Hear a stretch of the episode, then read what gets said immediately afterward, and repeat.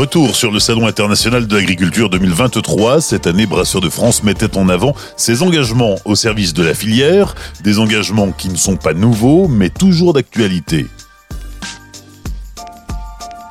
Elles prennent le taureau par les cornes, les brasseries, en s'engageant au quotidien pour réduire leur impact sur l'environnement. La filière brassicole se structure. Pour aborder ce sujet, j'ai rencontré Agnès Dantonnet de chez Cronenbourg et Pierre Marquica de chez Troimont. Avec cette première question, quand on parle de structure, on parle d'engagement.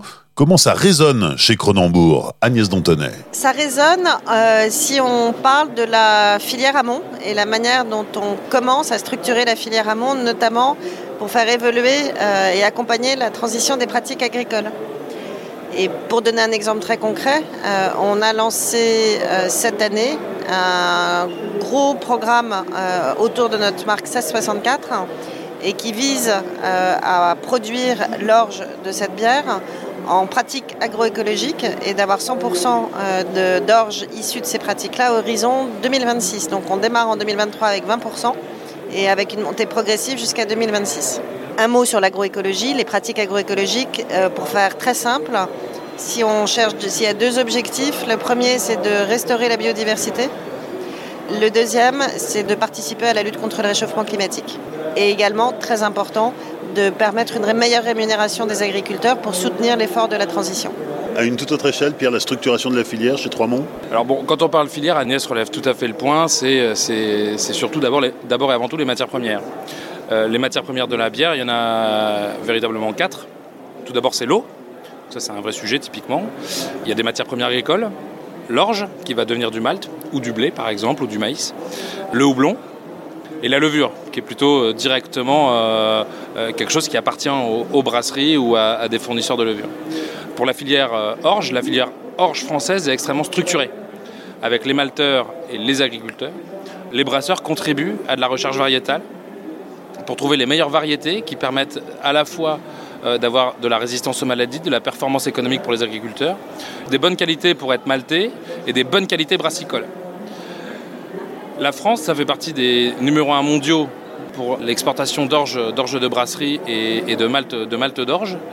Et euh, il y a une bière sur cinq dans le monde qui est fabriquée avec des orges qui poussent en France. Et tout ce travail de malteurs de France, de brasseurs de France et des agriculteurs, en fait, c'est un peu le juge de paix de la recherche variétale. Et la plupart des variétés d'orge qui sont utilisées dans le monde, elles sont nées en France en définitive, grâce à la recherche variétale de toute cette filière. Pour le houblon, la France est finalement un petit producteur de houblon. Là où il y en a le plus, c'est en Alsace, à peu près 400-450 hectares. Il y en avait encore plus à l'époque où euh, l'américain Budweiser achetait euh, beaucoup de son houblon du Strisselspalt aux Alsaciens. Quand ça a été racheté par AB InBev il y a quelques années, ils ont changé euh, la recette de la Budweiser et ils ont pris d'autres houblons, ce qui a fait qu'ils ont arraché beaucoup de. Ils étaient à 600, 650 hectares, ils ont arraché 200 hectares. Et là, ça recommence à, à reprendre. Et dans le Nord, on était à peu près à 250 hectares dans les années 80, 30 hectares en 2010. Et on est remonté à 45 hectares ces dernières années. Puis il y a tout un tas de petites houblonnières aussi qui poussent dans toute la France avec des projets agricoles pour qu'il y ait des diversifications aussi de la part des agriculteurs et euh, trouver des houblons plus locaux, différenciants pour toutes les brasseries qui sont sur le territoire. Il y a plus de 2700 brasseries en France aujourd'hui et ça permet de sourcer ces matières premières localement. Et c'est ça qui est essentiel et les brasseurs ils sont extrêmement sponsors de ça. Nous chez Trois-Monts typiquement on a aussi participé euh, à cet effort de la coopérative des houblons du Nord en plantant nous-mêmes une houblonnière biologique. Maintenant on a 1,5 hectare qu'on conduit nous-mêmes et c'est des variétés qu'on utilise dans les bières qu'on fabrique en plus des 5-6 hectares qui sont plantés pour nous euh, par des agriculteurs, euh, des agriculteurs du Nord, de Hauts-de-France et avec qui on a des contrats depuis bah, aujourd'hui plus de, plus de 50 ans.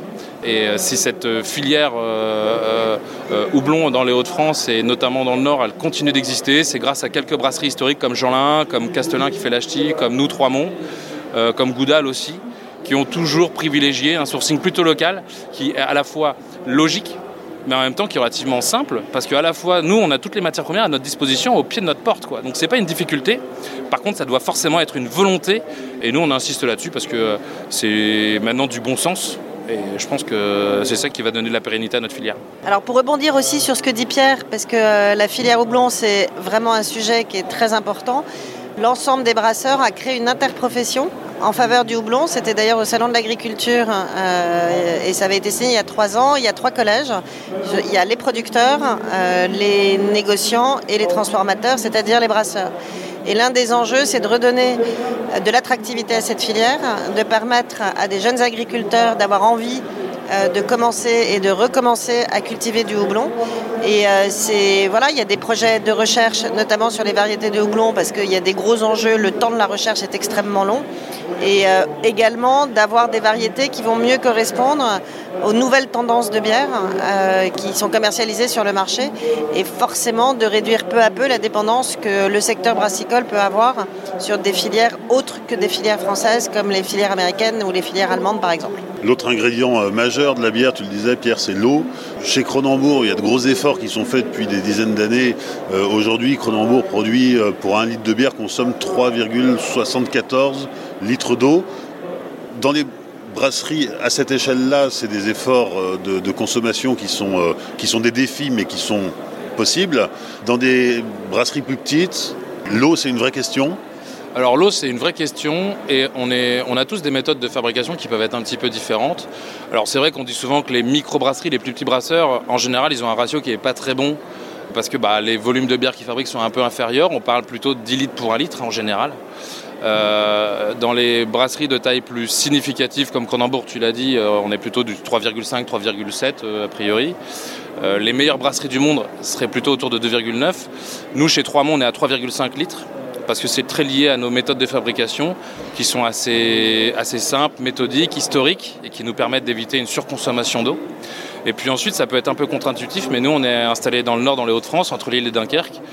Et même si on pense il pleut et tout plein de trucs, il y a de l'eau partout, bah en fait en réalité on n'a pas d'eau à notre disposition. C'est pour ça d'ailleurs qu'il y avait de la bière. C'était une façon de potabiliser l'eau qu'il y avait dans les mares et les fossés historiquement. Et donc nous on a un vrai stress hydrique on va dire. Hein. Euh, heureusement qu'on fait de la bière. Hein. Donc... voilà, donc c'est un vrai sujet. C'est un sujet, à la fois euh, pour la ressource, c'est un sujet aussi pour l'assainissement de l'eau évidemment euh, essayer de diminuer le plus possible et de limiter l'impact qu'on a sur l'environnement.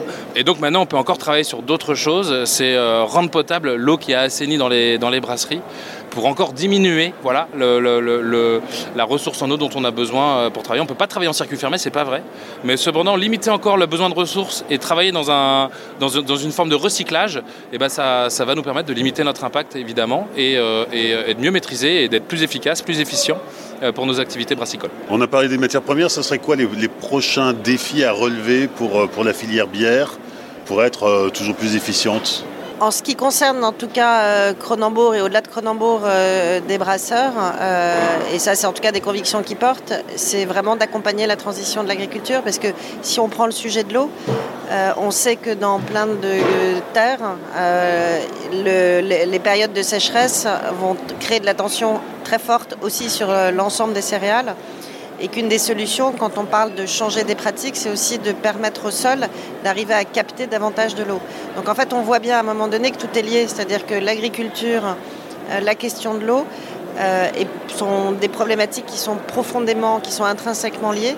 Et en fait, il faut qu'on continue à travailler sur toute la chaîne.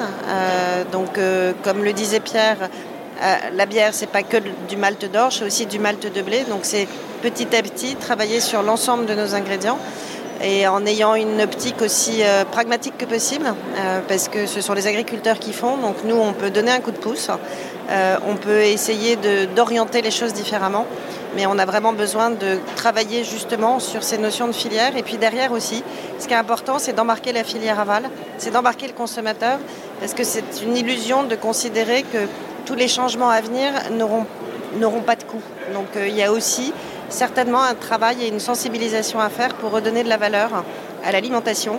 Euh, parce que l'alimentation, que ce soit euh, ce que l'on boit, ce que l'on mange, euh, ça va être un des sujets clés des années à venir totalement d'accord avec Agnès. Le but du jeu, c'est vraiment pas de faire du greenwashing, mais doit constituer une vraie sincérité en lien avec nos, avec nos consommateurs et d'être les représentants de toute une filière, euh, de l'agriculteur jusqu'au brasseur, jusqu'au consommateur, en apportant à la fois la preuve assez simple que euh, nos produits, on essaye de les fabriquer de la façon la plus vertueuse possible.